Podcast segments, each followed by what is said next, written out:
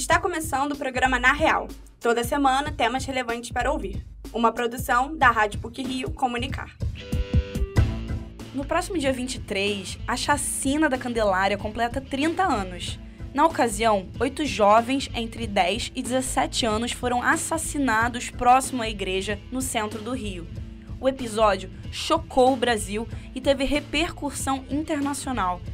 Este triste acontecimento é destaque no programa de hoje Vamos falar também sobre a Ilha Fiscal, com mais de 130 anos de história e que foi palco do famoso baile da Ilha Fiscal, última grande festa do Império.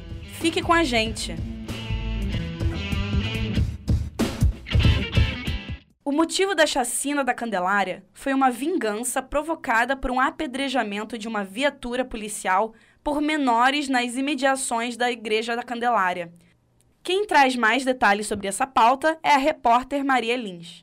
Esse mês faz 30 anos do crime que marcou o Brasil e repercutiu no mundo. A chacina da Candelária aconteceu na madrugada do dia 23 de julho de 1993, quando oito meninos foram mortos a tiros por policiais em frente à Igreja da Candelária, no centro da cidade, no Rio de Janeiro. O assassinato ocorreu por volta de uma hora da manhã, quando um grupo de policiais chegou na igreja e simulou levar comida para 72 meninos e meninas de rua que dormiam nos arredores do local. Oito dos que estavam na região foram fuzilados e alguns ficaram feridos. A idade das vítimas era entre 10 e 17 anos. Havia também um guardador de carros no momento dos disparos que levou quatro tiros e foi a única testemunha da tragédia. O episódio ficou conhecido como Chacina da Candelária e teve uma repercussão internacional. A professora do Departamento de Serviço Social e diretora do Centro Internacional de Estudos sobre a Infância da PUC Rio, Irene Resini, fala sobre o momento que o Brasil passava quando aconteceu a chacina. Candelária ela foi emblemática porque ela veio numa década em que discutimos profundamente direitos. Após 20 anos de ditadura civil-militar, nós tínhamos aí um, uma movimentação importante, sobretudo em relação às crianças e adolescentes em situação de rua, o movimento nacional de crianças e adolescentes nas ruas. Esse movimento até hoje atuante foi muito importante naquela época então havia bastante visibilidade no sentido de atuar para melhorar as situações, condições de vida, evitar a situação de rua. E aí acontece exatamente o fato de um grupo de meninos em frente à igreja da Candelária foram brutalmente assassinados. No Brasil, existem movimentos importantes que têm como intuito se articular politicamente em defesa dos direitos das crianças e adolescentes em situação de rua. O movimento Meninos e Meninas de Rua, a Rede Rio Criança e a Rede Nacional Criança Não é de Rua são alguns exemplos. Irene Risini conta como foi a repercussão da chacina no meio do serviço social e o que foi feito para evitar que episódios como esse se repitam. Teve uma repercussão no ambiente acadêmico para intensificar as pesquisas, para lidar com a indignação social, para reforçar essa indignação, porque ela tem que levar a ação política, tanto no sentido de prevenção, ou seja, no sentido de melhoria das condições de vida, como no sentido de como lidar melhor com a situação quando essa população já está nas ruas. Temos muita experiência no Brasil, porque é um fenômeno fenômeno bastante visível desde os anos 80, mas ele entra e sai da agenda política brasileira. Uma questão importante foi discutir a persistência, a remitência da violência, dar muito apoio para os educadores sociais, trabalhar desde saúde básica, desde a gravidez, se trabalhar no campo direto das políticas públicas para manter essa questão como prioridade política, porque se ela não for, não haverá recursos para que os programas aconteçam. A chacina da Candelária mudou a forma de fazer jornalismo. O jornalista e professor de comunicação da PUC Rio, Chico Otávio, fala sobre algumas dessas mudanças. Muita coisa aconteceu ali naquele período. Se estruturou melhor o programa de proteção a testemunhas. Os jornalistas aprenderam a respeitar e proteger testemunhas importantes, não as expor, e eu acho que foi uma lição importante. Eu acho que essas novas gerações precisam olhar essa cobertura com muita atenção, porque ela foi um aprendizado e nos ajuda muito a entender o cenário da segurança pública hoje no Rio de Janeiro, que infelizmente não mudou tanto, né? E você vê tem 30 anos que aconteceu isso, as chacinas não pararam. No mesmo mês que ocorreu a chacina da Candelária, se comemora o aniversário do Estatuto da Criança e do Adolescente, que começou no dia 13 de julho de 1990 e esse ano completa 33 anos. O Estatuto tem como objetivo a proteção dos direitos da criança e do adolescente. É o marco legal e regulatório dos direitos humanos de crianças e adolescentes. Maria Lins, para o Na Real. A Ilha Fiscal foi reaberta ao público para visitação e realização de eventos. O local recebeu este nome porque ali funcionava o posto da Guarda Fiscal na Baía de Guanabara, que atendia o porto da capital no século XIX. Vamos saber um pouco mais na reportagem de Valentina Rocha. Com mais de 130 anos de história, a Ilha Fiscal, localizada na Baía de Guanabara, foi finalmente reaberta ao público para visitação e realização de eventos. O objetivo inicial da ilha fiscal era tornar o processo de carga e descarga dos navios mais eficiente. Na época, a grande quantidade de areia no fundo da baía impedia que algumas embarcações de calado maior chegassem até o porto e os produtos precisavam ser levados de balsa. Nesse processo, algumas mercadorias caíam no mar e parte da carga era perdida.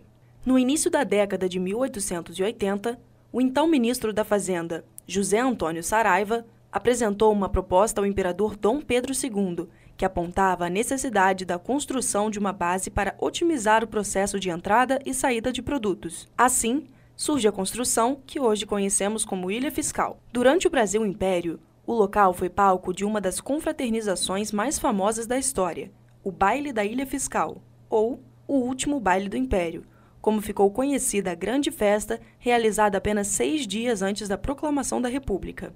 O professor do Departamento de História da PUC-Rio, Antônio Edmilson Martins Rodrigues, conta como se deu o evento histórico. Esse complexo, que hoje se chama Complexo da Ilha Fiscal, foi inaugurado em abril de 1889, no ano da implantação da República. Né? E aí as coisas se complicaram durante esse ano, em termos da propaganda republicana, né? e, e esse ano coincidia com as bodas de prata da filha do imperador, né? a princesa Isabel, que era casada com o Conde de. Então, eles queriam fazer uma grande festa, mas eles estavam com medo que isso fosse incluído em algum tipo de situação de corrupção às vésperas desse problema todo da crise do império. Né? Então, eles resolveram fazer como única atividade essa ilha além da carga e descarga de mercadorias, fazer o baile, que é chamado de último baile do Império,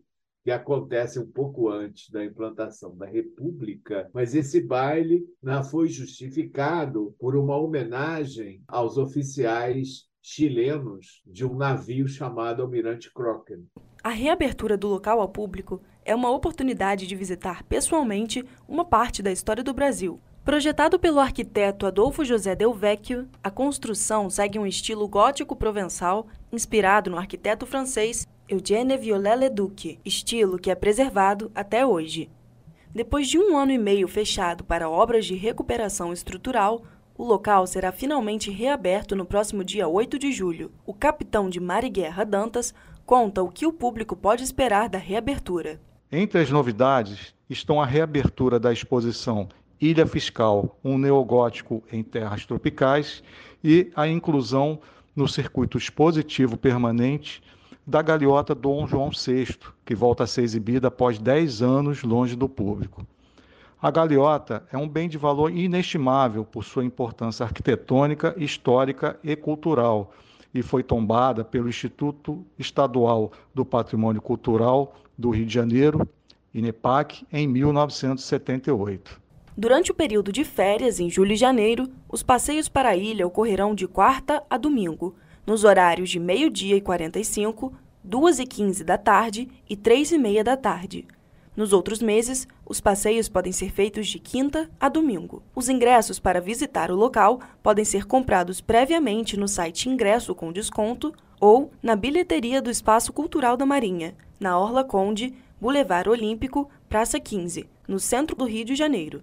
O espaço funciona de terça a domingo, das 11 da manhã às 5 da tarde. Atualmente, o local também comporta eventos e confraternizações particulares. Para fazer a reserva, você pode ligar para o telefone DDD 21 3819 3202. Valentina Rocha para o Na Real. E para finalizar o Na Real de hoje, algumas pílulas sobre o que foi ou será notícia nas mídias. Pílulas da semana. Uma das maiores feiras medievais do Brasil chega na glória esse fim de semana. Pagan Throne conta com guardadores de fogo, demonstrações de duelos e batalhas entre exércitos em uma experiência tradicional de eventos desse tipo. A feira usará a arena socioambiental na Avenida Infante Dom Henrique XII e a entrada é gratuita. A série de filmes de terror sobrenatural chega ao seu quinto filme. A Porta Vermelha coloca o pai de família Josh Lambert, interpretado pelo rei do grito Patrick Wilson, de novo em contato com os espíritos que seu filho invoca por acidente. Desta vez, Josh Lambert pode contar com a ajuda do próprio filho, interpretado por Ty Simpkins, que está indo para a faculdade, não indicado para menores de 12 anos. O Futuros Arte e Tecnologia apresenta a partir de sábado a exposição Gráfica Poética, Luciano Figueiredo e Oscar Ramos, dois artistas da contracultura na década de 70, Luciano Figueiredo e Oscar Ramos, foram responsáveis pela capa do álbum clássico do Caetano Veloso, Cores Nomes. A exposição conta com várias peças dos artistas e todo o processo criativo relacionado à capa do disco. O Centro Cultural fica na rua 2 de dezembro 63, no Flamengo, e a entrada é gratuita. Por hoje é só. Esse episódio foi apresentado por Ana Maquiline, com pílulas de José Esteves e edição sonora de Valentina Rocha. O programa Na Real tem supervisão e edição de professor Célio Campos. Lembramos que a Rádio PUC faz parte do Comunicar, que é coordenado pela professora Cristina Bravo. Até a próxima semana!